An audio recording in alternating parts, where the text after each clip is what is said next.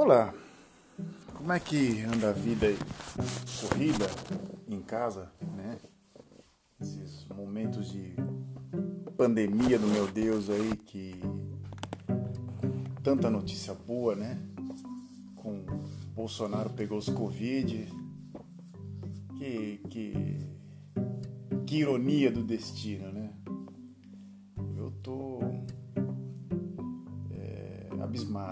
Com essa notícia extremamente triste.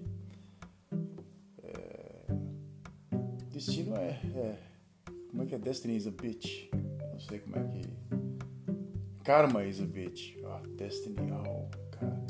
Viajando na maionese. 45 segundos. Se você ouviu esse depoimento de 45 segundos de uma pessoa completamente cansada, prestes a dormir e falando um monte de groselha, agora Bem, você acabou de chegar ao Delírios. Delírios é um, é um podcast que pretende contar algumas coisas uma, semana, vez por semana e dessa vez eu deixei umas semanas passando, umas dias a mais passando e eu vou comentar algumas coisas que aconteceram essa semana.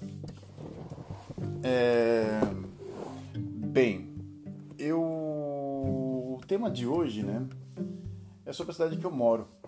É uma cidade até um passado interessante e um futuro um pouco sombrio assim. Às vezes, às vezes eu me pergunto assim, qual é o futuro dessa cidade?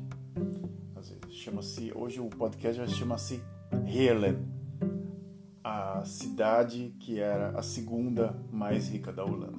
Era, né?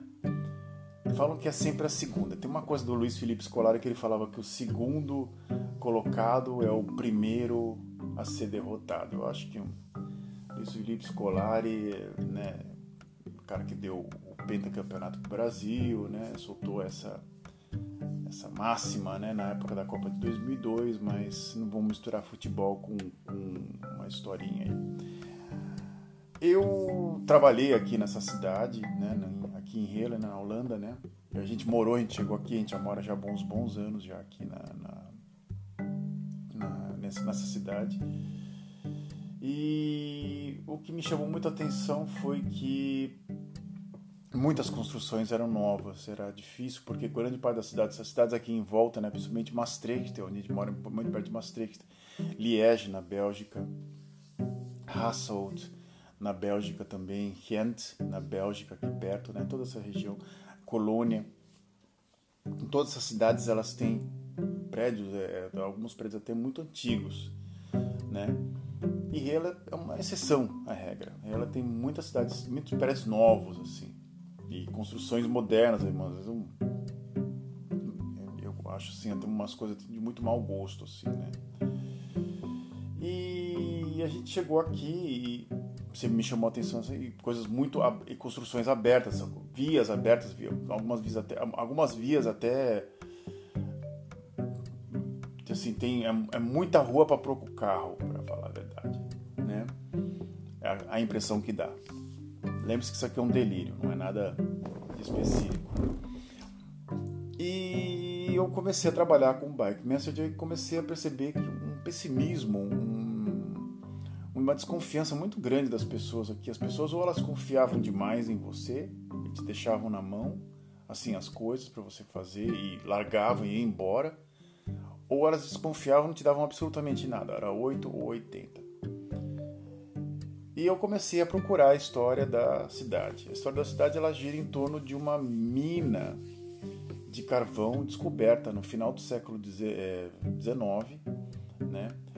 E começou a ser explorada. O carvão era uma espécie de, de, de um ouro, assim, ela gerava energia para centrais é, para termoelétricas né, na época ela gerava, é, ela fazia o aquecimento das casas, ela fazia tudo. O, o carvão mineral era o negócio, né? Então foi cavado em cidades, você pega ali o mapa da Holanda, né, que Helene, né, onde a gente mora aqui perto, Helene com G, né? Kerkrade, que é aqui perto. E, e eram todas elas conectadas e até Setard, mais ou menos, eram minas, 13 quilômetros subterrâneos o maior é, parque industrial da Holanda até meados da década de 60 estava debaixo da terra. Loucura, né? Loucura. Então, é, praticamente a região inteira se alimentava, é, todo mundo estava, estava empregado nas minas. Parte de cima das minas existiam os fiscais, existiam os policiais, tinha a polícia das minas, tinha a escola das minas e tinha os caras que entravam no subterrâneo para fazer buraco. Alguns nessa época né, né nessa nessa desse, nessa época da, da Holanda algumas pessoas eram empregadas e viajavam para outros países como Itália Alemanha a antiga Iugoslávia Marrocos e coisas do gênero e contratavam pessoas para vir trabalhar aqui então falaram olha vai aqui a gente dá casa para vocês a gente dá uma série de coisas e eles estimularam as pessoas a virem para cá para morar foi indo, foi indo, foi indo, né? E ele cresceu demais. Ele é, contratou um arquiteto chamado Peutz, Franz Peutz, que é um arquiteto de linha, assim, como se fosse um Oscar Niemeyer, mais ou menos, Franz Peutz.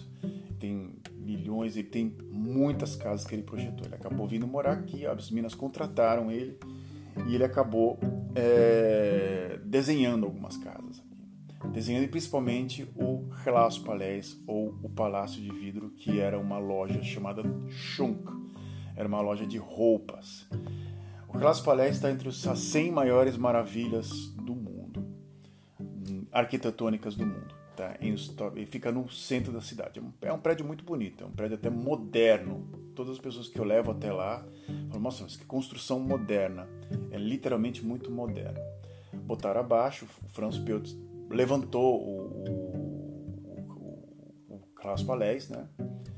E começou a construir. Bem, na Segunda Guerra Mundial, quando os alemães invadiram, aqui vem a história sinistra, né?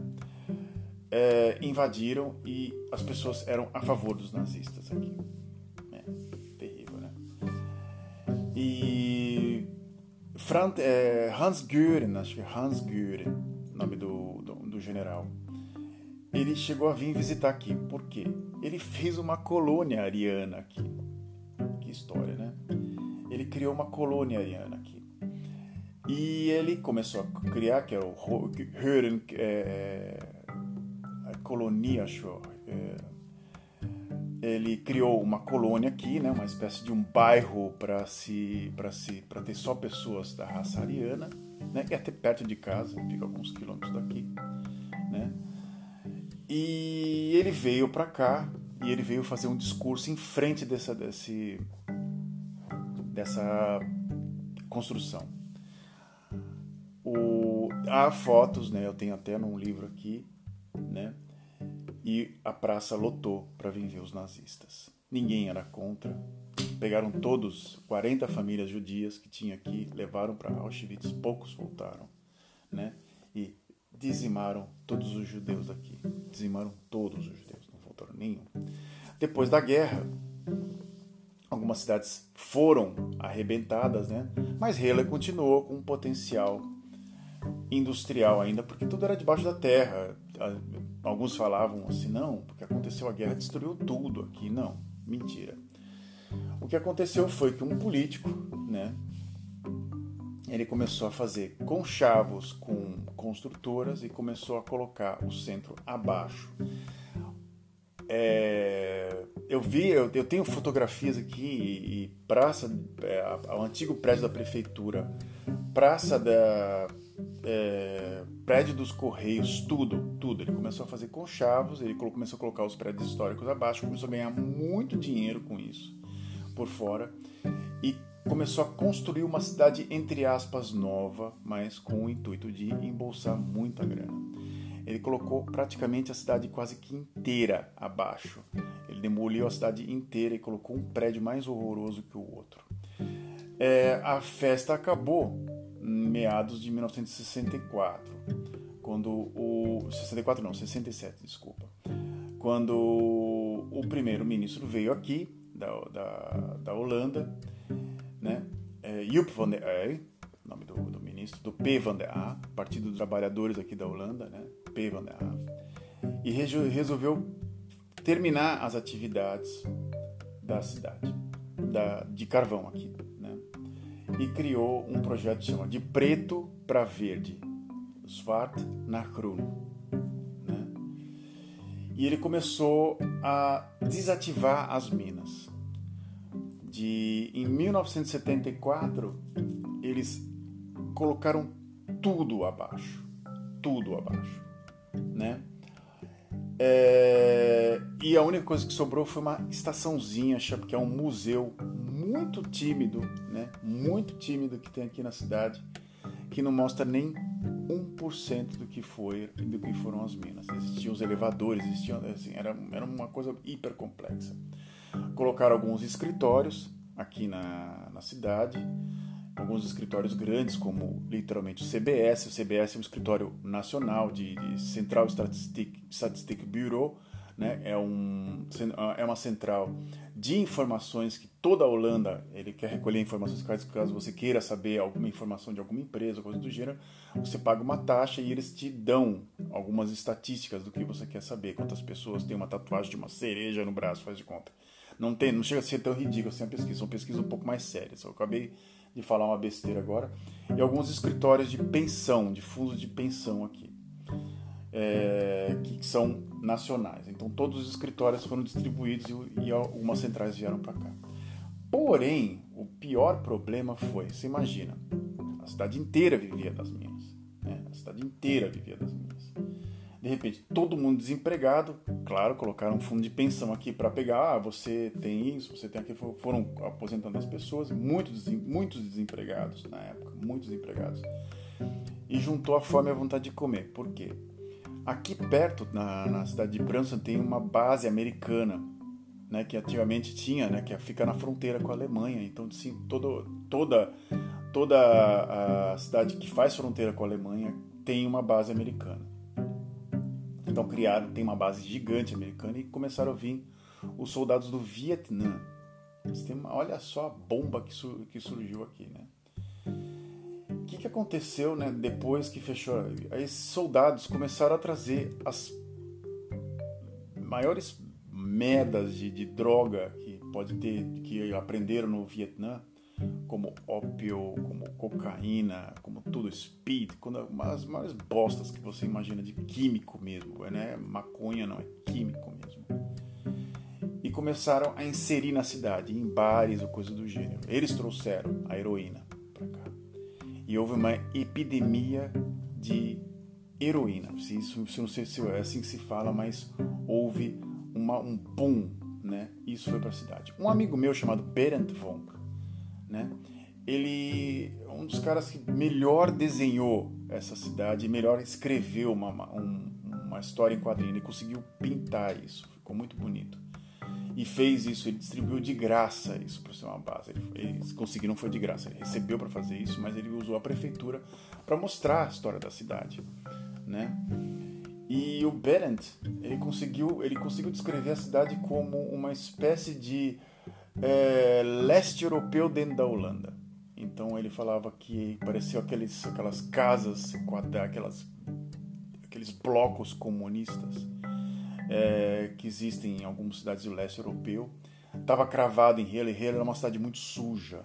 Então por isso teve aqui o punk rock, o hardcore, ou thrash metal, ou até o próprio heavy metal. Tem uma, uma cena muito forte aqui nessa cidade.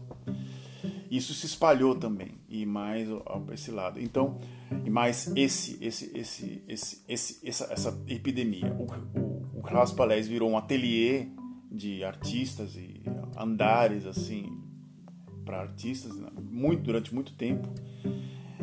E depois, de repente, a prefeitura comprou o, o local e construiu uma biblioteca. A biblioteca existe até hoje. Biblioteca é uma biblioteca muito bonita até, muito bonita e muito boa também. E a cidade de 2000 para cá começou a ter uma recuperação, principalmente nesse, nesse canto. Mas de, da segunda cidade mais rica da, de, de, de, da, e mais promissora, ela acabou se transformando na pior cidade nesses, vamos dizer, de 74 até 2000, o tempo que foi para que demorou para se recuperar, né? Hela ainda beira ainda os cinco piores cidades da Holanda. A primeira é sempre Rotterdam, né? Sempre é Rotterdam. A primeira sempre bate, você vai lá na lista, a pior cidade da Holanda é Rotterdam. Hela sempre está ou no top 2 ou no 3. O mais irônico que Vurendal, que é aqui do lado, é a segunda cidade. é a segunda melhor cidade. Então assim, é, é, Vurendal é praticamente 2 quilômetros de Hela. Então, uma a pior está do lado da melhor, né? Só que Hela tem, assim, já vim, veio várias pessoas aqui, tem construíram uma estação de ônibus, estão construindo uma série de coisas, eles estão de vez em assim, saíram 20, 20% da população diminuiu nesse meio tempo, tem apenas agora 80 mil habitantes, né? Mas a cada ano vai diminuindo, eu acho que deve estar uns 75 mil ou menos agora atualmente. Né? Quando a gente chegou aqui era 82 mil.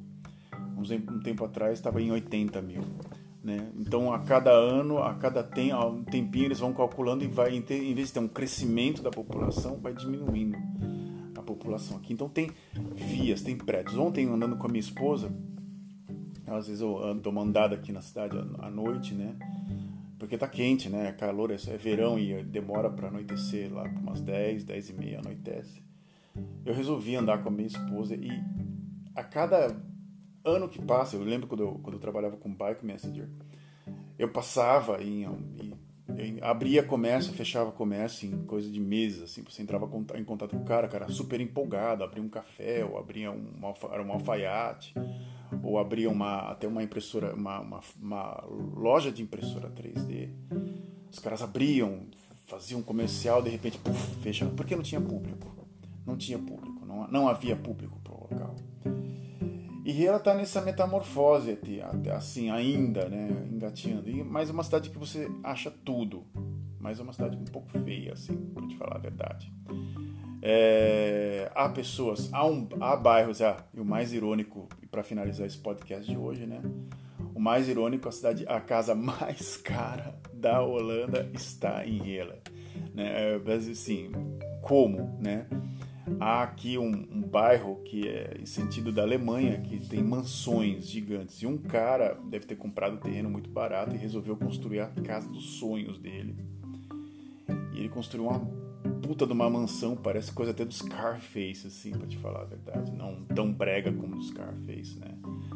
Mas o cara construiu uma puta casa, acho que um desses jornais, o Telegraph, foi até lá, é porque a casa era muito cara e ele, cara, acho que o cara, queria vender, e o jornal, acho que fez o que eles fazer um jabá, né? E entrou e filmou a casa do cara, e o cara tinha até uma, uma, uma coisa de jogos, assim, que ele apertava o botão e ele subia uma mesa de bilhar, assim, do chão.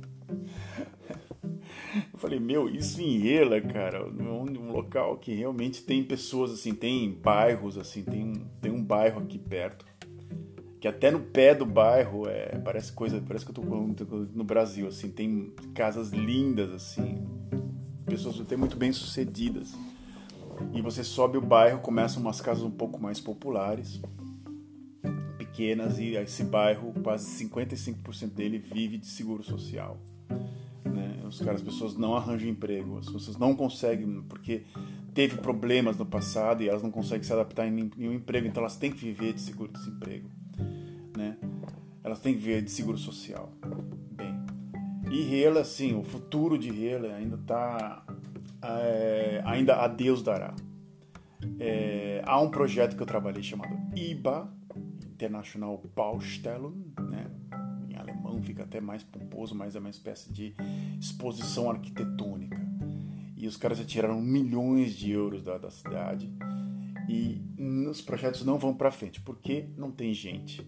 A cidade, a cada ano que vai, vai, vai, vai eles estão tentando incentivar, trazer pessoas para morar aqui, abaixando o preço de aluguel. Até um mexicano que eu, pra, que eu, que eu cheguei a monitorar aqui num, num, num, num grafite que ele fez num, cidade, aqui perto, né?